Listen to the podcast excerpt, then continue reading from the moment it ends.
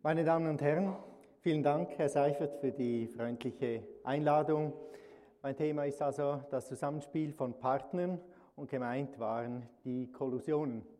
Und ich habe über die Kollusionen 1975, also vor 20 Jahren, ein Buch geschrieben. Wie stimmt das? Und dieses Buch ist nun wie ein Haus und man ist die, die Frage ist, soll ich Ihnen das Haus vorstellen, wie es vor 20 Jahren war, oder muss ich da einige Renovationen anbringen? Und nun sind Renovationen nicht so ganz einfach durchzuführen, soll man das Haus abbrechen oder soll man dort und dort und hier und da kleine Dinge verändern, weil man denkt, das Ganze hat doch seinen Bestand.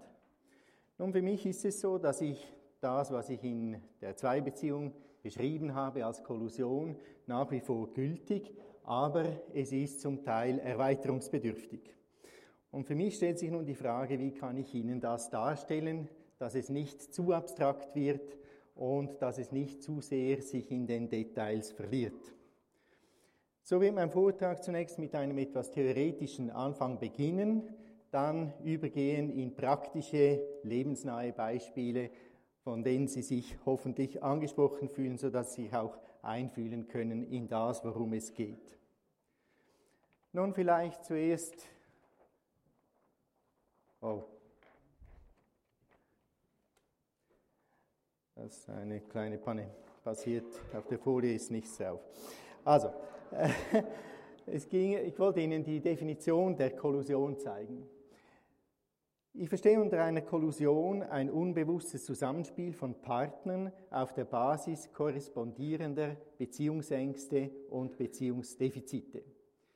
Sie vermittelt ein Gefühl von spezieller Nähe und Unentbehrlichkeit füreinander und führt zu wechselseitigen Übergriffen von persönlicher Autonomie und Selbstverantwortung. Also es sind zwei Partner, die zusammenfinden, weil sie sich eigentlich unbewusst verbunden fühlen durch ähnlich gelagerte Ängste oder ähnlich gelagerte riesige Wünsche und Ansprüche an eine Beziehung, also beflügelt von der Hoffnung, in dieser Beziehung sich zu heilen oder den anderen zu heilen. Und das vermittelt dieser Beziehung eine ganz spezielle Form von Nähe, aber dass diese spezielle Form von Nähe auch zu Übergriffen führt, dass eben die Persönlichkeiten nicht mehr ihre Autonomie bewahren, sondern in übertriebener Weise sich füreinander verantwortlich fühlen und dass hier ein Problem liegen kann. Nun zum Verständnis der Kollusion muss man von der Partnerwahl ausgehen, weil da liegt häufig schon der Kern von dem, was sich später zu einer Kollusion entwickelt. Die Partnerwahl, da gibt es eine riesige Psychologie. Es gibt eine Psychologie, die sich vor allem mit den Traits befasst, wo man also versucht herauszufinden, welche Eigenschaftskombinationen ziehen sich an, welche Partner wählen welche Partner, also grob gesagt, gleich und gleich gesellt sich gern oder Gegensätze ziehen sich an. Gleich und gleich gesellt sich gern gilt dann vor allem für die sozialen Daten, also Schicht, Alter, Religion, Nationalität, solche Faktoren, während Gegensätze ziehen sich an, das wäre dann eher das Komplementäre an einer Partnerbeziehung. Aber das macht noch nicht den zündenden Funken aus. Sie können das nachträglich feststellen, dass die Partner so zueinander passen aber das hat noch nicht bewirkt, dass sie sich ineinander verlieben. Nun, nach psychoanalytischer Auffassung spielt bei der Partnerwahl mit, dass Übertragungen vollzogen werden, also dass noch nicht bewältigte Erfahrungen mit den Eltern äh, auf den gegengeschlechtlichen Elternteil quasi stellvertretend in einer Frau oder umgekehrt bei einem Mann übertragen werden.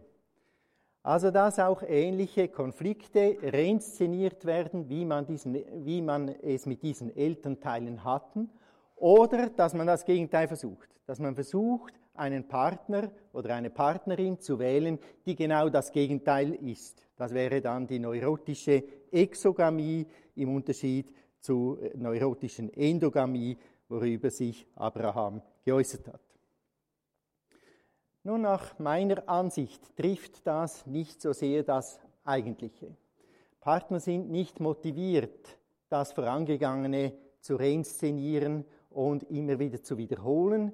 Partner möchten miteinander eine neue Welt schaffen und in dieser selbst geschaffenen Welt wohnen. Das heißt, ihr Entwurf, weshalb sie überhaupt miteinander gehen, ist zukunftsgerichtet. Sie möchten miteinander eine bessere Welt schaffen.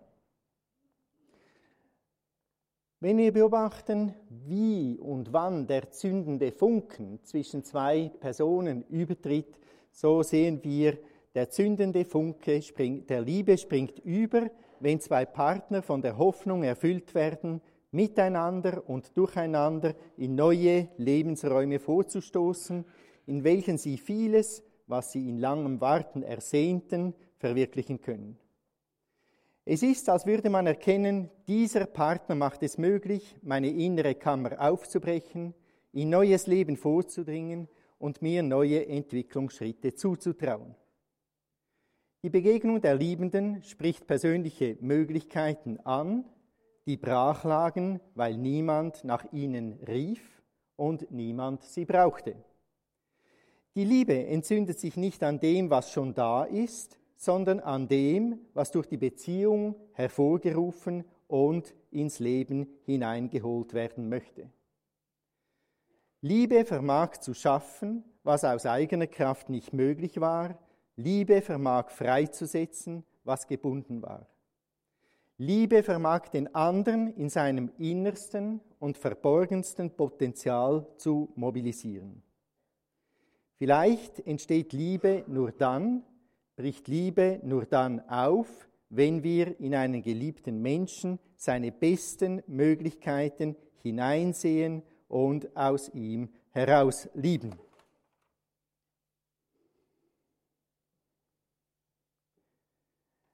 Nun, was bestimmt inhaltlich, ob zwei Partner zueinander finden, ob sie miteinander einen Entwurf für ein gemeinsames Leben bilden?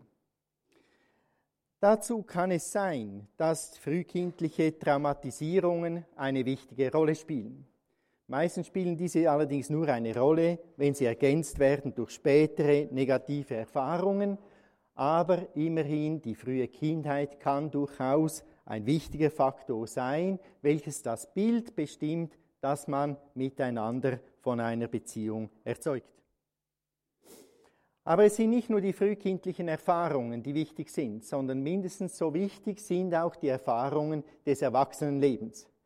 Wir sehen insbesondere, dass Scheidungen die späteren Partnerwahlen und die Gestaltung späterer Beziehungen sehr intensiv beeinflussen, beeinflussen im Sinne von schweren Verletzungen und Kränkungen, die noch nicht abgeklungen sind und die nun die Art der Partnerwahl bestimmen, dass man sich zum Beispiel vor Wiederholungen schützen will, aber auch, dass noch tiefe Wunden zurückgeblieben sind, die man durch den Partner heilen zu können hofft.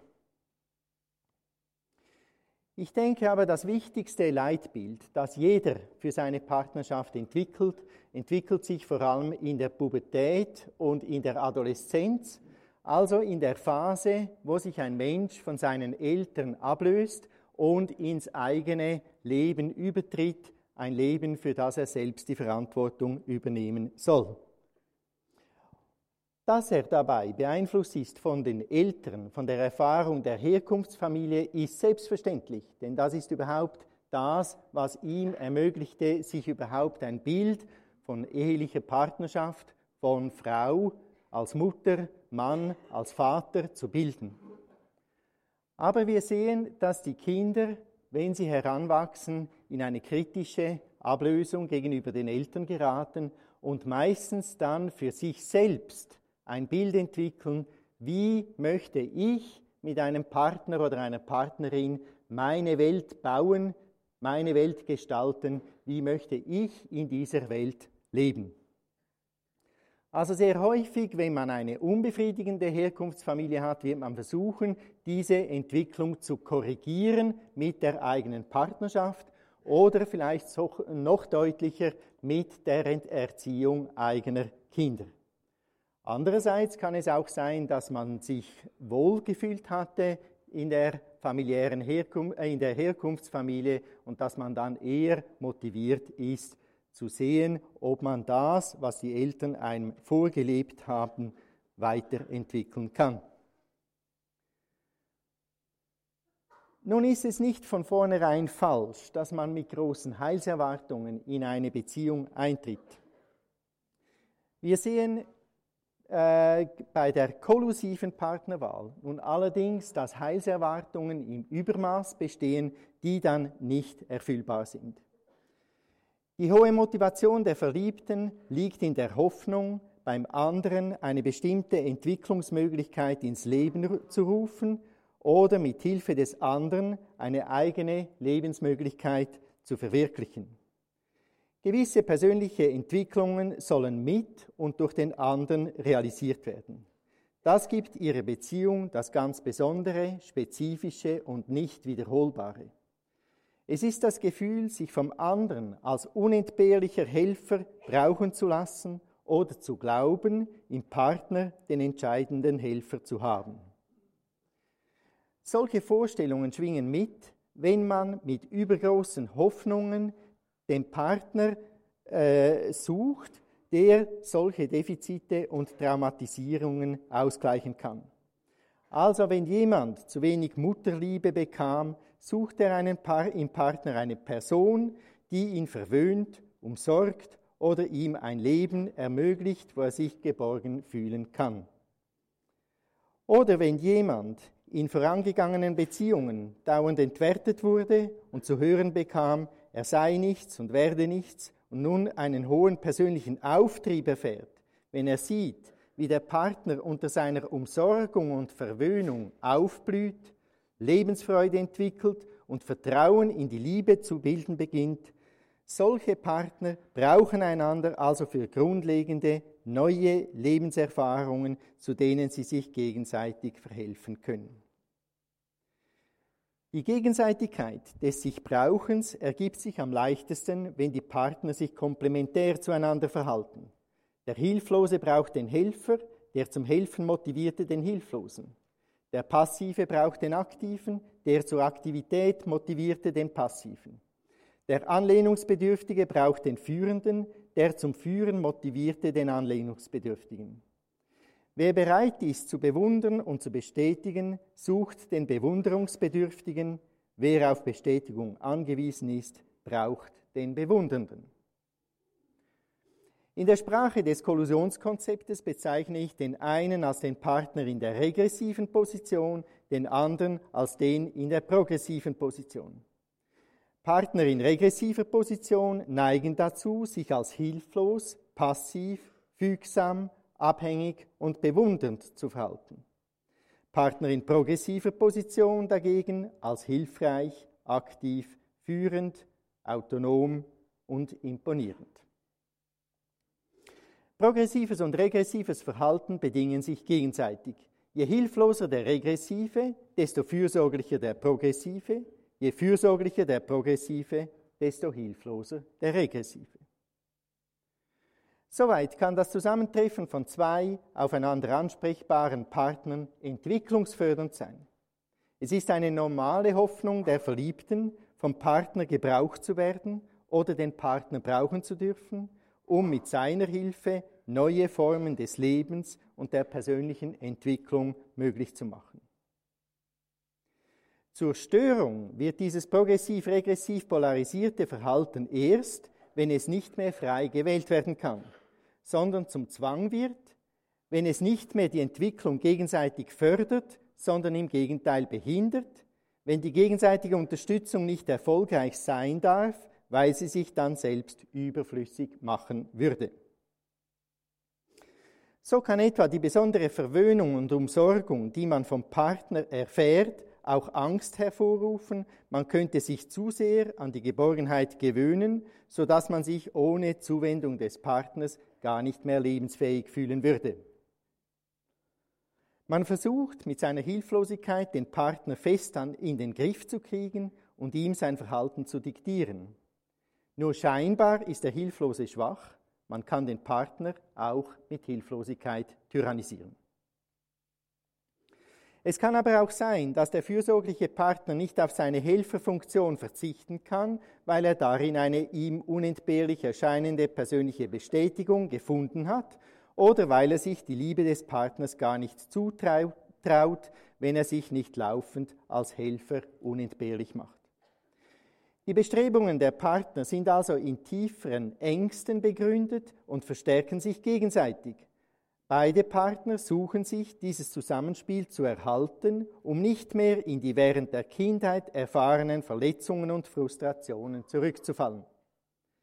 Das Schlimmste, das eintreten könnte, wäre, dass der Hilflose nicht mehr hilflos wäre und damit die Fürsorglichkeit des Partners überflüssig würde, oder dass der Fürsorgliche sein Interesse am Befürsorgen verlieren könnte und damit der Hilflose leer ausgehen würde.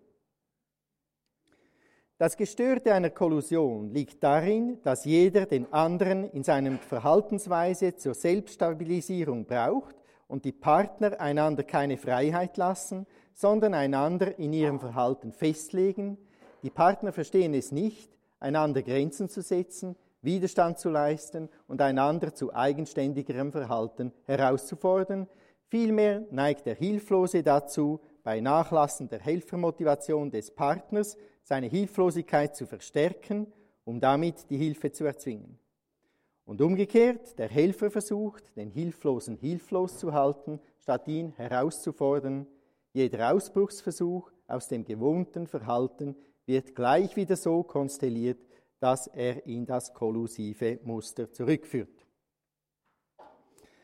Soweit einige theoretische Ausführungen.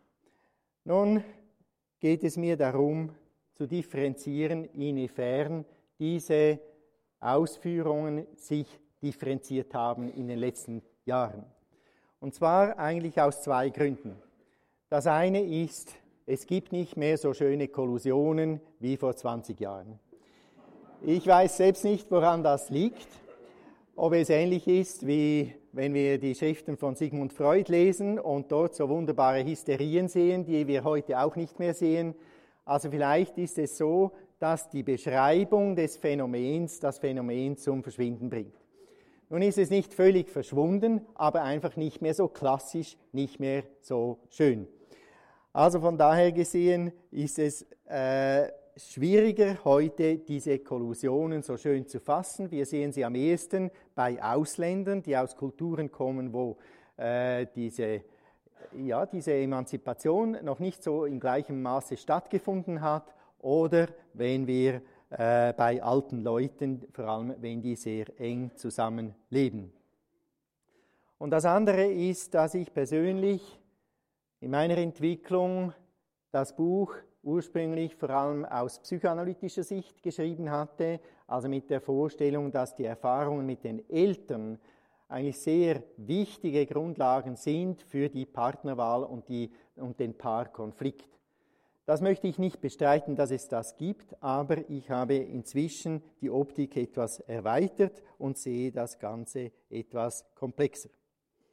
Nun, um das darzustellen, wie ich es heute eher sehe, dazu möchte ich Ihnen an, äh, praktische Beispiele vorlesen. Und zwar sind es nicht Therapiefälle, sondern es waren für mein Buch Was hält Paare zusammen, habe ich ähm, Interviews durchgeführt mit Teilnehmern eines Kurses. Ich kannte die Personen nicht. Es waren Interessierte, aber mehr wusste ich eigentlich nicht. Und ich möchte Ihnen nun da, diese Interviews, zwei dieser Interviews vorlesen, um Ihnen darzustellen, wie diese Personen sich selbst darstellen weil das nämlich die differenzierteste Form ist, um dieses Thema abzuhandeln. Nun also in meinem Beispiel handelt es sich um eine 23-jährige Psychologiestudentin. Ich bin 23 und studiere Psychologie. Ich wohne in eigener Wohnung in Winterthur. Ich bin in der Nähe meines Freundes gezogen, nachdem ich ihn einige Monate kannte. Ich kenne Beat, meinen Freund, seit bald einem Jahr. Ich möchte aber eigentlich zunächst über die vorangegangene Beziehung sprechen. Meinen ersten Freund Manfred hatte ich mit 19 Jahren kennengelernt. Damals war ich übertrieben abhängig von meiner Mutter. Die Beziehung zu Manfred lief dann aber ganz schief. Meine Abhängigkeit von der Mutter merkte ich erst durch meinen Freund. Meine Mutter ist sehr dominierend, sie wusste immer alles besser, sie glaubte sogar besser zu wissen als ich, was ich gerade denke und fühle. Ich war damals noch gar nicht ich selbst und kannte mich nicht. Ich glaubte, ich müsse alles gleich erleben wie sie. Sie wollte es einfach nicht wahrhaben, dass ich anders bin als sie. Zu Beginn der Beziehung war ich selbst unsicher. Manfred war mir in dieser Hinsicht sehr ähnlich. Er war auch selbstunsicher, verletzbar und überempfindlich. Zwischen ihm und der Mutter kam es rasch zu heftigen Auseinandersetzungen. Er meinte, die Mutter allein sei schuld an all den Problemen, die ich nicht zu lösen vermochte. Wir hatten dann sehr viel über meine Probleme gesprochen. Das war überhaupt das einzige Thema, über das wir uns unterhalten konnten. Wir waren immer zusammen. Ich vermisste es, dass wir keine anderen Bekannten und Freunde hatten und kaum je miteinander ausgingen. Wir saßen immer zu Hause und grübelten über meine Probleme. Wenn ich mal einen Anlauf nahm, über seine Probleme zu sprechen, machte er daraus wieder mein Problem, indem er darin ein Ablenkungsmanöver sah, um mich nicht mit mir auseinandersetzen zu müssen. Ich hielt das nicht mehr aus. Oft zog ich mich einfach aufs WC zurück, weil das der einzige Ort war, wo ich für mich sein konnte. Aber auch da wollte er wissen, was ich denn dort so lange tue und was ich denke. Er fragte mich überhaupt immer, was ich gerade äh, gedacht hätte, und ich war so blöd und stand ihm Rede und Antwort. Ich konnte mich dem nicht entziehen. Schon meine Mutter hatte das immer so mit mir gemacht. Manfred war der Therapeut, ich die Patientin. Ich war von Anfang an selbstunsicher, er aber machte mich noch selbstunsicherer. Er warf mir dauernd Abhängigkeit und Unselbstständigkeit vor, dass ich noch zu wenig, dass ich überhaupt noch niemand bin. Es kam dann zwischen uns immer wieder zu heftigen Szenen, wo, wo ich davonlief. Ich erwartete, dass er mir nachkommt und etwas tut, um wieder einzulenken. Er unternahm aber nichts, sondern verhielt sich schroff und abweisend. Wenn ich dann aus eigenem Antrieb zurückkam, konnte er beweisen, dass ich die Beziehung zu ihm suche. In diesem Punkt war meine Mutter anders. Auch dort hatte ich oft laut geschrien und war davongelaufen. Es war dann aber jeweils die Mutter, die mir nachging und alles wieder einzurenken versuchte. Zwischen Manfred und mir eskalierte es immer mehr. Ich begann mit Selbstmord zu drohen, Einmal wollte ich vom Balkon hinunterspringen. Am schlimmsten war es, als ich einmal von der Limatbrücke hinunterspringen wollte. Gut, es wäre vielleicht nicht viel passiert, weil ich ins Wasser gefallen wäre, aber es kamen damals zufällig einige Männer, die mich zurückhalten mussten. Ich geriet immer mehr in einen ausweglosen Verzweiflungszustand. Nun also, das wäre eine klassische Kollusion mit allen Zügen, nämlich Manfred in der progressiven, äh, Nelly in der regressiven Position, die Beziehung abgeschottet gegen außen, dauernd miteinander zusammen. Das ist der beste Nährboden für eine Bildung der Kollusion und ist überhaupt ein Kennzeichen der Kollusion.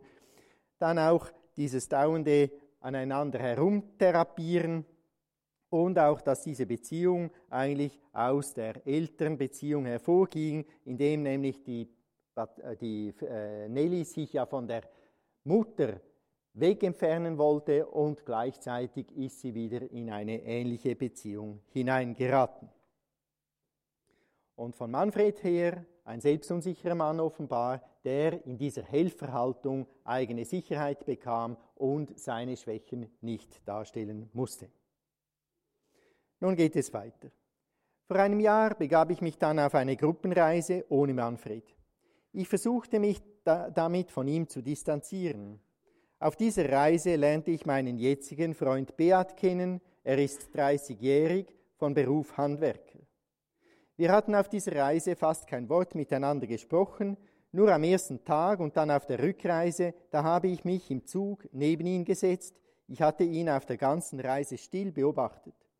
Er war mir aufgefallen durch seine, seine Naturverbundenheit, aber auch dadurch, dass er viel für sich allein sein wollte und den Kontakt zu anderen kaum suchte. Ich fand, er habe eine gute Lebenseinstellung. Ich konnte ihm dann auf den Kopf zusagen, dass er im Aszendenten Skorpion ist und ein Einzelkind. Beides traf zu, das hat ihn sehr verblüfft. Er wollte dann unbedingt herauskriegen, wie ich das wissen könne. Ich konnte ihm noch vieles Zutreffendes über seine Kindheit sagen, das hat ihn erstaunt. Er konnte es fast nicht glauben, dass, da er manches von dem, was ich ihm sagte, zuvor selbst nicht bedacht hatte. Der Kontakt mit ihm war ganz anders als mit Manfred. Die Beziehung begann allmählich. In den ersten drei Monaten sahen wir uns jede Woche und diskutierten viel miteinander. Erst nach drei Monaten wurden wir intim. Er war eher zurückhaltend, er hatte gerade eine Beziehung aufgelöst, weil er mit dieser Freundin nicht sprechen konnte. Er wollte jetzt noch gar keine neue Beziehung. Ich war dieses Mal zu Beginn der aktivere Teil im Gegensatz zur ersten Beziehung. Aber auch mit ihm hatte ich anfänglich große Szenen. Diesmal jedoch eher, weil ich meinte, er habe an mir kein Interesse. Das war völlig falsch, wie sich herausstellte. Er hatte sich sehr wohl für mich interessiert, konnte es aber nicht zeigen. Er ist einer, der viel allein sein kann und will. Im Gespräch spüre, äh, Beat und ich sind uns auf der Gefühlsebene ziemlich gleich. Ich neige darüber hinaus jedoch auch zu einer melancholischen Verarbeitung. Diese möchte ich nicht missen. In diesem Sinne sind wir verschieden. Diese Seite von mir kann ich aber eher mit anderen Menschen leben. Ich muss ja nicht alles bei ihm haben.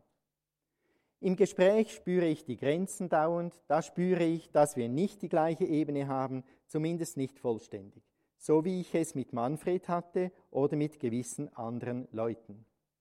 Wir sprechen manchmal aneinander vorbei. Es ist aber nicht mehr so die Gefahr, dass ich mich in einen Gefühlsausbruch hineinsteigere.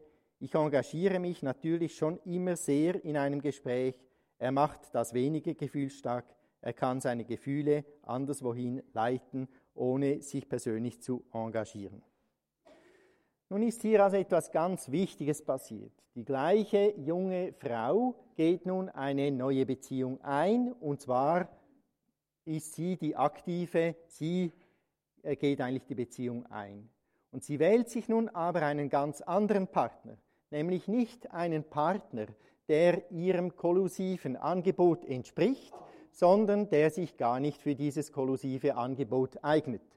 Also ein Mensch, der wenig emotional reagiert, wo sie auch sieht, ich stoße an Grenzen des gegenseitigen Verständnisses. Wir kommen uns also nicht so nahe, wie das bei Manfred der Fall war. Aber gerade diese Begrenzung, dieses sich Fremdbleiben in der Beziehung ist etwas, was für eine Koevolution, für eine gesunde gegenseitige Stimulation in einer Entwicklung ganz wichtige äh, Voraussetzungen sind. Also man ist sich weniger nah, dafür ist man eher partnerschaftlich gegenüber, ringt miteinander, streitet miteinander und stößt an die Grenzen.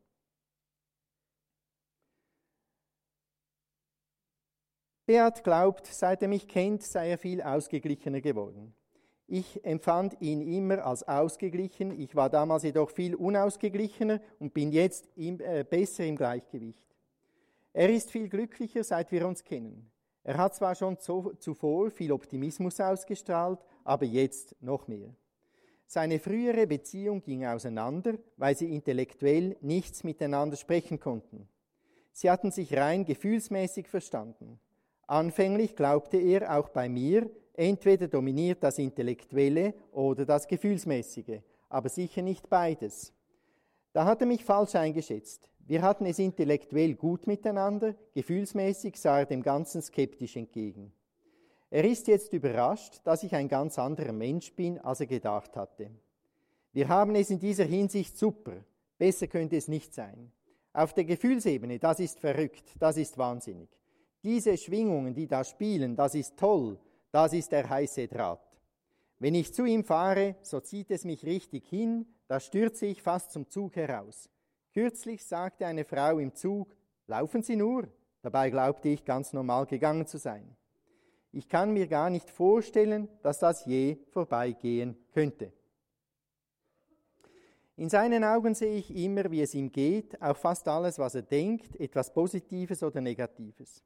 Er ist innerlich so offen, dass seine Augen das ausstrahlen. Ich merke sogleich, was ist und reagiere unmittelbar. Er fühlt sich bis jetzt deswegen nicht in die Enge getrieben. Ich habe ihm auch schon Negatives gesagt aus meiner Sicht. Einmal, da habe ich ihn destruktiv angepackt. Ich fand die Verhältnisse, in denen er aufgewachsen ist, furchtbar. Seine Mutter hat sich nie um ihn gekümmert. Er musste immer mit sich selbst zurechtkommen und alleine spielen. Da habe ich das so negativ gesehen und gesagt, deshalb bist du in dieser und jener Hinsicht so und warf ihm das alles an den Kopf. Das machte ihn fertig. Ich fand es richtig im Moment, wo ich es sagte, merkte aber nachträglich, dass mir das nicht zusteht. Er kann ja nichts dafür. Was ich sagte, war meine persönliche Ansicht. Aber ich sehe es jetzt nicht mehr so negativ. Meine Sicht hat sich verändert, ich sehe jetzt auch das Positive, das die Kindheit bei ihm bewirkt hat. Wir sprechen zwar immer noch sehr persönlich, aber nur noch über das, was in jedem von uns abläuft, nicht mehr so problembezogen. Er sagt dann jeweils, das ist doch kein Problem. Ich widerspreche, er geht aber nicht darauf ein, worauf ich auch aufhöre und danach ist es gut. Ich spreche dann vielleicht mit jemand anderem darüber. Er hat da vielleicht schon eine Abwehr, aber das gehört nun zu seiner Lebensweise, dass er da abblockt. Er glaubt, er müsse sich seinen Optimismus bewahren. Ich höre dann auf und merke, dass es auch für mich negativ sein kann, wenn ich mich auf endlose Diskussionen einlasse und das Gefühl habe, ich müsse den anderen noch mehr hineinziehen. Das ist schon eine Gefahr bei mir. Manfred und ich haben endlos diskutiert. Zu dieser Zeit sah ich von der Welt überhaupt nichts, die Blumen, ich hatte den Frühling nie erlebt, ich war nur auf mich und meine Probleme bezogen. Jetzt sehe ich auch ihn mehr und bemerke, wenn er über etwas nicht sprechen will, sondern lieber auseinandergehen möchte.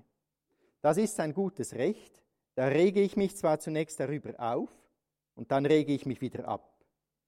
Zuvor gelang mir das nicht, weil ich nicht mehr davon loskam und mich hineinsteigerte. Leute, die mich von früher her kennen, sagen, du bist ganz anders geworden, viel selbstsicherer, viel aktiver. Man warf mir immer Passivität vor, jetzt bin ich in unserer Beziehung der aktivere Teil. Wenn wir uns distanziert haben, so bin ich es, welche die Nähe wieder sucht, und wenn wir auseinandergehen, sagt er meistens wohin.